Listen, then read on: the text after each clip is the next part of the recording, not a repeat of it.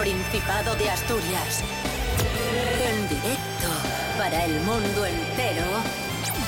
Aquí comienza Desayuno con Liantes. Su amigo y vecino, David Rionda. Buenísimos días, Asturias. Hoy es eh, jueves, sí, jueves 17 de febrero. Es que no sé qué día vivo, Dios mío. 17 de febrero de 2022. Son las seis y media de la mañana. Estamos en Desayuno con Liantes, en RPA, la radio del Principado de Asturias. Despertando con vosotros, amaneciendo con vosotros, desayunando con vosotros. ¿Eh? Frank Estrada, buenos días. Buenos días. Yo tampoco sé qué día es, pero no por cansancio, sino por desidia. Eh, me interesa ya. Y es más tonto que mechar contra el viento. Rubén Morillo, buenos días. Buenos días, David Rionda. Buenos días, Fran Estrada. Buenos días a todos y todas. Eres un cara dura impresionante. Desayuno con liantes, ay, lere, lere, lere. Desayuno con liantes, ay, lere, lere, lere. Desayuno con liantes, ay, lere, lere, lere. Desayuno con liantes, lere, lere, lere.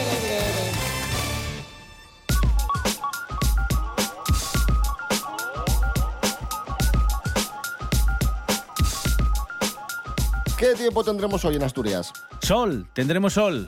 Sol. Sí, sí. Ya está, sin más. Sí, así, a secas. Déjalo ahí. Eh, Se vuelve malo. Poco nuboso, cielos despejados. Sí, habías quedado muy bien, ¿eh? No, Sí, no, sí. Igual no hace falta ampliarlo No sé si más. quieres que reitere. No, no, es que está, como ¿Eh? están viniendo estos días tan guapos, pues oye, Pues quédate eso, ahí, no Ya sigas. está. Eh, te voy a dar las temperaturas mínimas de 4 en el interior, mínimas de 8 en zona de costa y máximas en zonas de costa también, que pueden llegar hasta los 21 y 22 grados. Pleno verano. Pues ya sí. Pleno verano. Un poco primaveral ya el tiempo. Desayuno con Liantes. Hoy comenzamos hablando de nuestros vecinos. ¡Como yo! De Eh, nuestros vecinos, sí. Pero los vecinos, los de cada uno de nosotros, o te refieres Hablas de a comunidad. geográficamente Galicia, los León, Cantabria. León? Geográficamente. Hombre, Castilla y León, que tuvieron elecciones hace Ah, poco. vale. Ah, sí, sí, sí, sí, vale, cierto vale. es. Claro, cierto eso, eso, vale. las elecciones. Sí, sí, se habló mucho de las elecciones y ahora se habla todavía más de las elecciones porque, visto el resultado, no se sabe muy bien lo que, lo que va a pasar y hay un pifostio montado bastante impresionante. Vamos a intentar resumirlo. Resulta que gobernaba el PP con Ciudadanos. Pero el PP y Ciudadanos acabaron un poco mal y dijo el PP, convoco elecciones porque si las convoco arraso aquí. Y además a lo mejor me hacen una moción de censura y me quitan de en medio. Así que hago elecciones. Hizo elecciones y ganó, lo que pasa que Vox tuvo una subida espectacular y ahora el PP necesita a Vox para gobernar. Y el problema no es que el PP gobierne con Vox en Castilla y León. Es que el movimiento que haga el PP en este momento va a condicionar las posteriores campañas, tanto autonómicas como nacionales. De hecho, el- la reflexión y el resultado no es muy diferente al que teníamos antes de, de la convocatoria de elecciones. Los pesos eh, de, digamos, de derecha e izquierda siguen prácticamente igual. Lo que ha ocurrido es que los votos que ha perdido el PSOE se han ido a partidos más regionalistas como Soria Ya o, los- o Unión del Pueblo Leonés y todo, y todo esto, UPL. Y en el caso de la derecha, todos los que votaban a Ciudadanos, prácticamente los 12 que pierde Ciudadanos, son los 12 que ha subido Vox. Que ha subido Vox. Sí, sí. Es curioso. Entonces, digamos que izquierda y derecha siguen más o menos en el mismo peso, pero, pero con una repartición un poco más puñetera, sobre todo a la hora de tener que pactar. Escuchemos a Antonio Parque de Ferrera y los posibles pactos en Castilla y León. Adelante, Antonio. Buenos días, pastor. Vamos con el pactómetro, la herramienta anti-establishment, el aparato del periodismo, la magia de mi creación para la objetividad absoluta, pastor. Ojo al pactómetro, vamos con los posibles pactos. UPL, con Podemos, con Soria, con vecinos por Villalpando, nos da 56 procuradores y una estación de alza. Pero ojo porque también suman PP, más Vox, más Fox, más CNN News, que nos da periodismo. y ojo, pastor, al pacto del que nadie habla. UPL, más otro UPL, pero que es Unión de Pola de Lena, más otro UPL que es Urbies Pobladura del Huarca, más otro UPL que es Ubieu Pravia Laviana, nos da como suma UPA, Unión del Pueblo Astur. Más periodismo, pastor.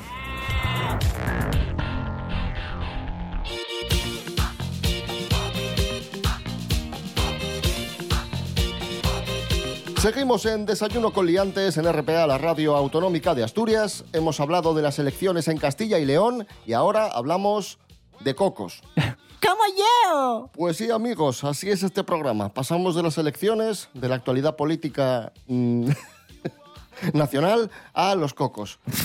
Mm, Fran Estrada, ¿por Un qué programa esa muy fascinación ecléctico. con los cocos? Bueno, los cocos, que son actualidad, ¿no? Eh, sí, porque lo digo yo. Básicamente. No, porque leíste el otro día una una noticia. Ah, bueno, leí, leí de un artículo, el artículo igual ya era viejo, pero lo leí ahora hace poco, que dice que al año hay más muertes porque a la gente le cae un coco en la cabeza que por ataques de tiburón. ¿Sabes? Que también es verdad que... ¿Cómo? cual- ¿Cómo? Sí, sí, sí, que muere más gente porque le cae un coco en la cabeza que por un, que por un tiburón le ataque en el mar, nadando. Eh, por cierto, ¿habéis probado alguna vez la leche de coco? No. Bueno, pues eh, tener cuidado porque está claro que una leche de coco te puede matar por lo que se ve. El artículo decía, decía que eh, al año mueren 15 personas, eh, de media, ¿eh? Eh, 15 personas por ataque de tiburón Bueno, son unas cuantas, ¿eh? Pocas, Sí. pero bueno. Y de media mueren 150 personas al año por ataque de coco. ¿En serio? En serio. Ostras. Y me parece muy heavy. Los cocos matan más que los tiburones. Sí, sí, sí, sí. Y me parece muy heavy que, que todavía haya gente que dice, pues a mí me gusta el coco. Y, y la gente le dice, ah, pues muy bien, pues no pasa nada. Pues no, ¿cómo que muy bien? Y tú, tú dices, a mí me gusta Charles Manson. Y la gente te mira mal. ¿Te mira mal? Pues los cocos han matado Matan más. gente que Charles Manson. Así que un respeto a la gente que le gusta Charles Manson. La peli de Náufrago de Tom Hanks. Sí. ¿La habéis visto? Sí. Bueno, pues el tío, Wilson. el tío se está alimentando de cocos Sí. durante toda la película. Mm. ¿Cómo acaba? ¿Cómo acaba Tom Hanks? Bueno. ¿Eh? Pierde 30 kilos, acaba hablando con un balón y encima luego, cuando va a casa, su novia se ha casado con otro. Los cocos destrozan familias. Los cocos destrozan familias. Espero que no... Ah, bueno, y por último, sí, voy a decir la última cosa, que solo conozco una canción que tenga que ver con cocos y, y no es buena precisamente. El coco guagua. Ahora sí me, me voy ya. ¡Es usted imbécil! El coco, una fruta agresiva, como nos contaba Fran Estrada, pero seguro que si Raquel Mancilla coge un coco nos hace una cosa riquísima. Vamos a conocer a Raquel Mancilla. Rubén Morillo, ¿quién es Raquel Mancilla? Pues es una, una chica que comenzó a cocinar con tan solo 12 años de la mano de su padre. Nunca pensó que su futuro estaba entre fogones hasta que llegó a nuestro país, a España. Eh, empezó trabajando como friegaplatos y decidió formarse en cocina. Y gracias a esta formación y su buen hacer, es una de las 50 estudiantes seleccionadas para llegar a la final del concurso de promesas de la alta cocina en Le Cordon Bleu, una, una piopeta de salmón rellena de langostinos con pasta fresca estampada y una salsa de mantequilla es la que ha llevado a Raquel a este concurso. Y para llegar a la final, ahora Raquel depende de un jurado profesional, pero también de los votos a través de Facebook en la página de Le Cordon Bleu Madrid. Así que todos a buscarlo y a votar. Y hay que esperar hasta el próximo 3 de marzo para saber si, si es una de las 10 finalistas de este prestigioso concurso de cocina. Vamos a escuchar a Raquel que nos cuenta un poco cómo, cómo fue todo esto del concurso.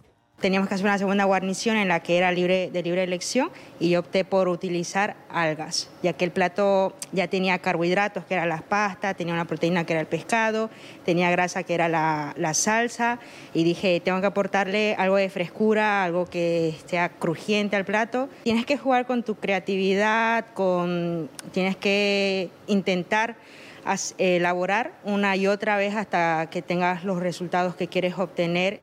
Es decir, trabajo, trabajo y trabajo. Cocinar, cocinar, cocinar. Eso lo sabe Frank. que- Sí, que a- se- alguna vez os conté que estuve a punto de entrar en Masterchef. Sí, Faltoso. sí, sí, sí, sí. Sí, lo contaste Es, es mi historia veces. de abuelo Pero tienes razón, Raquel, ¿no? Hay que repetir muchas veces un plato hasta que le pillas Hombre, el por truco. supuesto, por supuesto. Eso es una ciencia que no es exacta, además, que tienes que probar y probar. Pues ahí estaba esta chica boliviana, Raquel Mancilla, que es la estudiante de dirección de cocina en el IES de Pravia y que está triunfando a nivel nacional a la espera de lo que pueda suceder en este prestigioso concurso. La juventud está preparadísima. Gente que se viene para Asturias a triunfar y asturianos y asturianas que triunfan en todo el mundo, como es el caso de... Chan, chan, chan. Paula Echevarría, amigos. Paula Echevarría. gusta que Paula vuelve- Echevarría? Hombre, bueno. que vuelve a ser noticia. Vuelve a ser noticia porque ha contado muchas cosas y cosas muy jugosas. Jorge Aldeitu, buenos días. Muy buenos días a todos. Hoy en las Paula News vamos a hablar de la vuelta de Paula Echevarría a la tele, ya la echábamos en falta. La pudimos ver en los Goya, que iba espectacular. Y además, esta semana en Televisión Española pudimos ver un programa que se llama Las Tres Puertas, donde María Casado entrevista a famosos y una de ellas fue Paula Echevarría que habló un poquito de todo, habló de redes sociales, de maternidad, de sus próximos proyectos. Volvió a contar lo de la presencia de sus hijos en redes sociales, que, que lo que habló con Bustamante en su día sobre su hija Daniela era que tenían que naturalizar que apareciesen sus fotos porque habían vivido que el hijo o la hija de una famosa había cumplido 18 años y aquello había sido un circo, con lo cual no querían eso para Daniela y lo que querían era meterla poco a poco en la vida de, de ellos con naturalidad. Se considera una mujer bastante casera. De hecho, le gusta muchísimo estar en casa, sale un día a la semana a comer con las amigas y también suele salir un día a la semana a cenar con Miguel. Si no es posible, lo que hacen es una cena romántica en casa, que también les encanta. Y parece que este año va a volver a la gran pantalla después de un parón e- en sus trabajos, pues al parecer vuelve, no vuelve como protagonista, pero ella también lo agradece porque le, le va a ayudar para aterrizar poquito a poquito. Si fuese un papel protagonista, tendría mucho curro por delante. Así que estamos deseando ver a Paula Echevarría en nuevos proyectos. Un saludo amigos. Gracias, Jorge Aldeitu. Ponemos música a este jueves 17 de febrero de 2022. Escuchamos Atrapado de Estucas.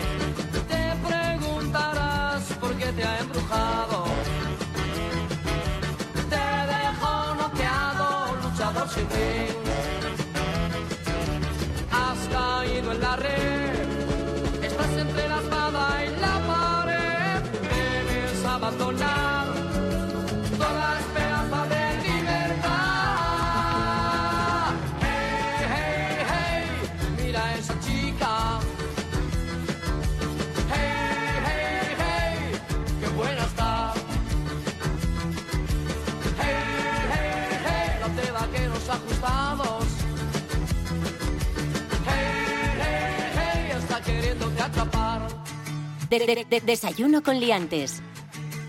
Continuamos en Desayuno con Liantes en RPA, la radio del Principado de Asturias.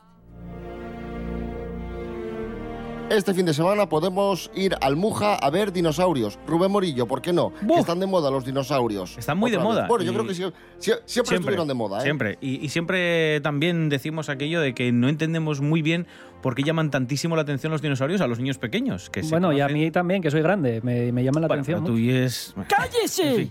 Eh, pero sí que les llama mucho la atención. Bueno, pues el Museo del Jurásico, tenemos la suerte de, de tenerlo aquí en el Principado de Asturias.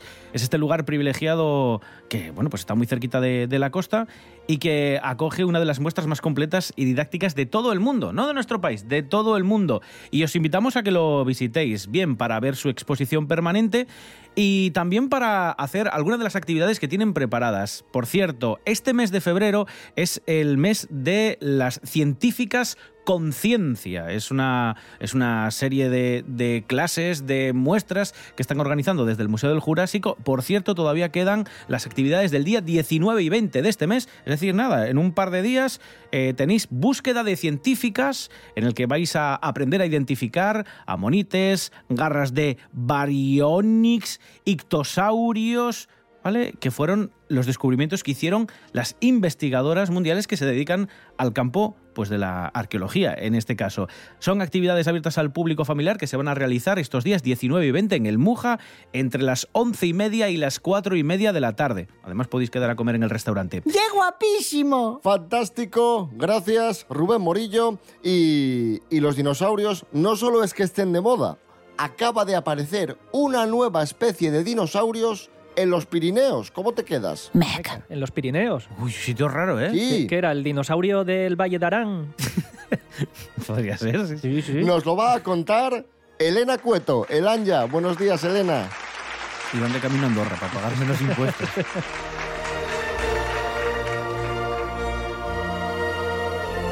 Hola, muy buenas, ¿qué tal? Hoy vamos a hablar de una noticia que saltó hace varios días y nos tiene a todos locos e intrigados.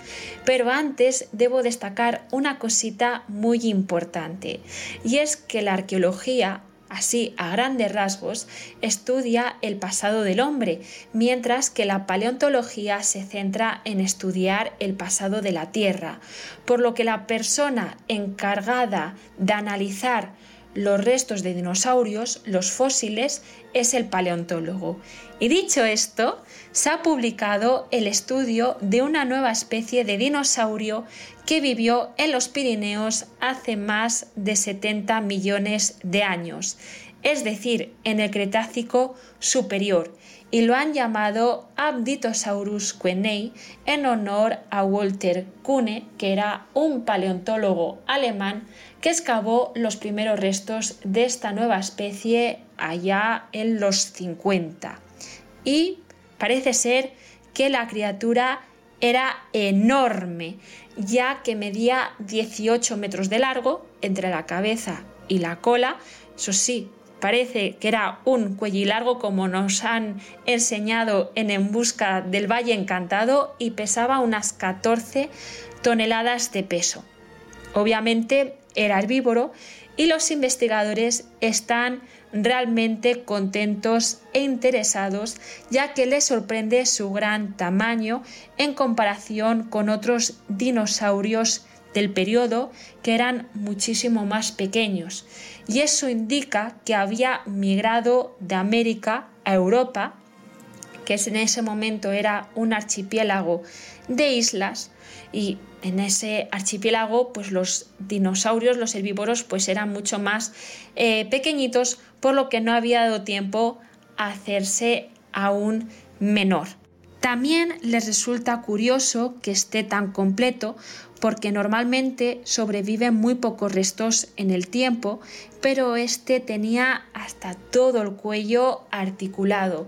Me imagino que a lo largo de las semanas nos irán brindando más información, pero es un acontecimiento muy llamativo y muy interesante.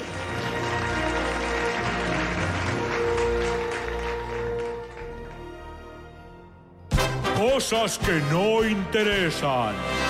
Eh, a pesar de que la primera peli de Parque Jurásico es la que más me gusta de largo, eh, la frase de cine que más utilizo en mi vida diaria, no sé por qué, pero llevo la cuenta, es de El Mundo Perdido.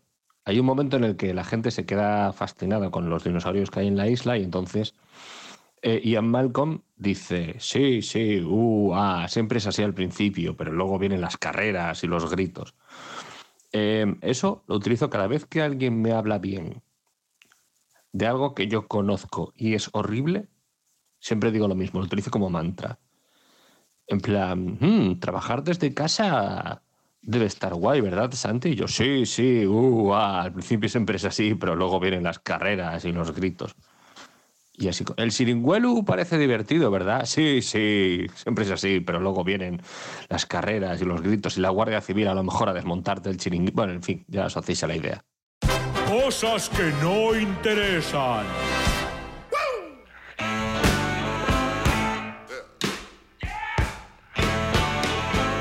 Continuamos en Desayuno con Liantes en RPA, la radio del Principado de Asturias, en este jueves 17 de febrero. Y los dinosaurios, amigos, amigas, también son protagonistas de teorías absurdas de la conspiración. ¡Qué guapísimo! A ver, te pueden gustar, te pueden no gustar, mm, te pueden parecer, te puede parecer un tema apasionante, te puede aburrir. Vale, hay de todo en, en la viña del Señor. Pero claro, de ahí a decir que no existieron, pues sí, amigos, hay una teoría de la conspiración que asegura que los dinosaurios no existieron. Frank Estrada, ¿cómo es esto? Efectivamente, los dinonegacionistas, que el nombre ya llama la atención. Mola ¿eh? mucho. Sí, sí, sí. Dinonegacionistas. Dinonegacionistas. Pues bueno, aseguran que la información relativa a los animales eh, prehistóricos es a lo menos endeble. Denuncian a los dinosaurios como un fraude. Madre mía. Diciendo que el contenido relacionado con dinosaurios no es apto para la educación de sus hijos, que solo quieren hablar de la Biblia y poco más. De hecho, claro, el fundamento detrás de esta negación se sostiene en la falsa premisa de que los fósiles de dinosaurios son falsos y fueron creados para socavar la fe cristiana. Ay, amigo. Van en contra de la religión. Es una cuestión religiosa. Principalmente este tipo de afirmaciones proliferaron en, la, en el Bible Belt, el cinturón de la Biblia, que es una región al sureste de Estados Unidos donde el arraigado cristianismo evangélico ha combatido teorías científicas tachándolas de Vale. ofensas que dañan los buenos principios. Vale. Como aquel niño que decía lo de ¡Yo no vengo del mono! ¿No os acordáis de aquel? sí. Pues bueno, El pastor aquel chiquitín, es- es sí, sí. ese. Pues es un- una especie de, de esto, pero más, más fuerte. Bueno, bueno, bueno, pues algunas de estas afirmaciones nacen de las películas con efectos especiales. Esto, esto es ya alucinante. Que incluyen dinosaurios diseñados a computadora. Ah, o sea, que como hay películas con, con dinosaurios hechos por ordenador, Efectivamente. El razonamiento es que si la industria cinematográfica logró recrear formas de vida, estas Sí. formas de vida de, de los dinosaurios, ¿por qué no lo pueden venir haciendo la ciencia desde hace años así de verdad? Hombre, ¿Eh? pues, pues porque hay, o sea, de grabar una cosa o hacerla por ordenador a diseñarla científicamente, genéticamente, hombre, Pues sí, sí, todo hay, mentira. hay bastantes pueblos de diferencia. Todo mentira, absolutamente todo. Aquí hay, hay nivel.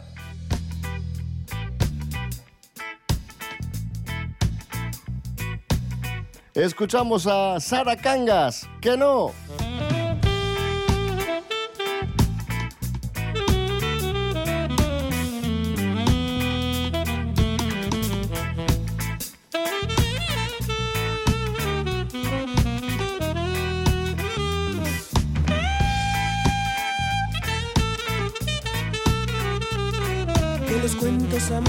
No son solo para niños, que los cuentos amigos también son para quien quiere vivirlos. Ay, ay, ay, ay, que si los serpientes, los monstruos que vienen a vernos,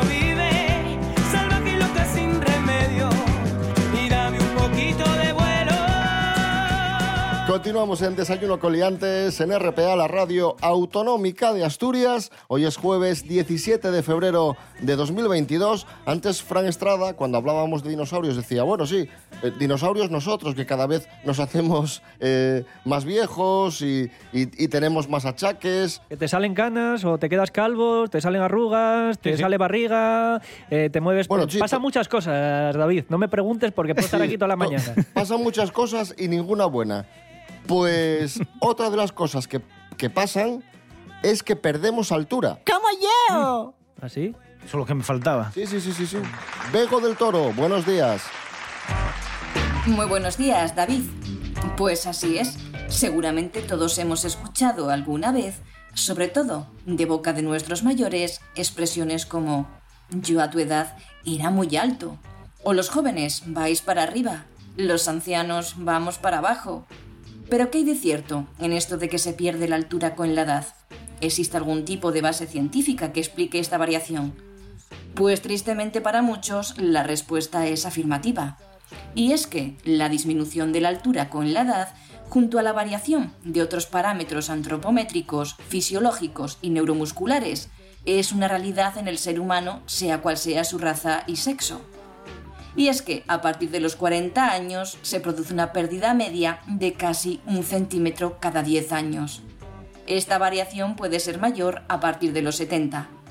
Así pues, una persona adulta de 180 centímetros de altura podría ver reducida su altura hasta los 173 centímetros al final de su vida.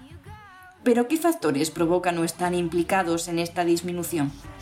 Pues bien, el primero sería la degeneración y la deshidratación de los discos intervertebrales.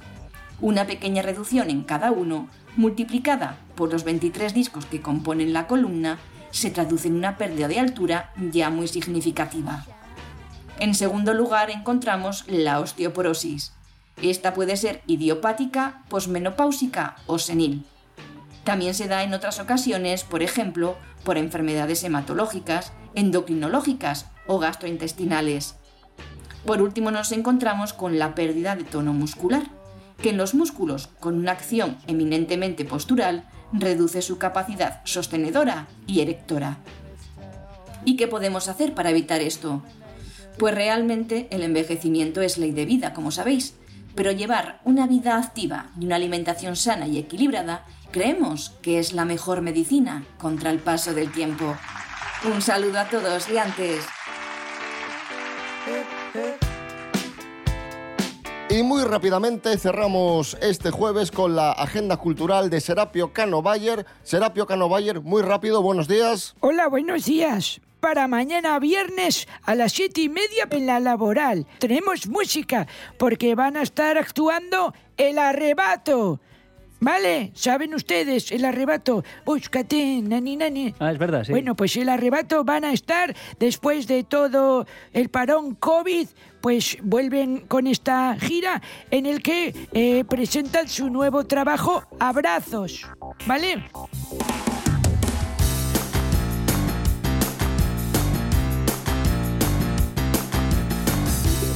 Bueno, pues siete y media mañana Teatro de la Laboral de Gijón. Y por si esto fuera poco, cerramos con más cosas para el sábado. Si quieren, a las ocho y media también en el, en este caso en el Jovellanos, tenemos la obra de teatro Eva contra Eva que protagoniza Ana Belén. ¿Vale? ¿Eh? Pues ya estaría. Fenomenal, gracias, Serapio Cano Bayer. A la venga, adiós. Adiós, adiós. La duda me ha robado la ocasión Nos vamos, amigos, amigas. Regresamos mañana a las seis y media de la mañana. Sin más, Rubén Morillo. David Rionda. Hasta mañana. Hasta mañana. Fran Estrada, un millón de gracias. A vosotros, me voy rápido.